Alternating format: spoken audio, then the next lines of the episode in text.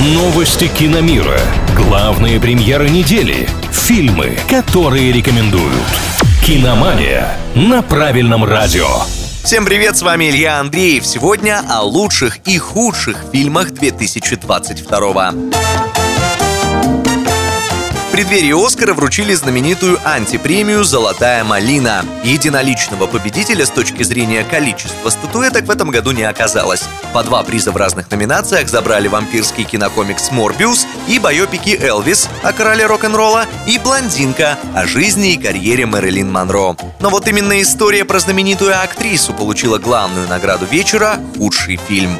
А еще в этом году организаторы «Золотой малины» наградили сами себя за то, что на этапе номинирования отправили в одну из категорий 12-летнюю девочку, сыгравшую в очередной экранизации Кинга. После осуждения со стороны коллег и общественности учредители антипремии вручили приз себе, признав таким образом, что погорячились.